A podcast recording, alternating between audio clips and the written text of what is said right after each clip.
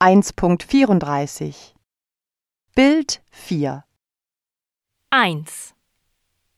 Beschreiben Sie das Klassenzimmer. Im Klassenzimmer stehen Tische in Reihen mit ein bis zwei Schülern pro Tisch. An der Wand hängen eine Uhr und eine Tafel. 2. Was denkt die Lehrerin? Die Lehrerin wundert sich, warum Mark in die Luft starrt, anstatt die Mathearbeit zu schreiben. 3. Was macht der Junge? Er denkt an die Nachricht, die er bekommen hat. Er kann sich nicht konzentrieren, weil er Angst hat. 4.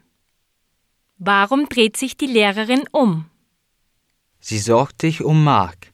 Sie möchte ihn im Auge behalten.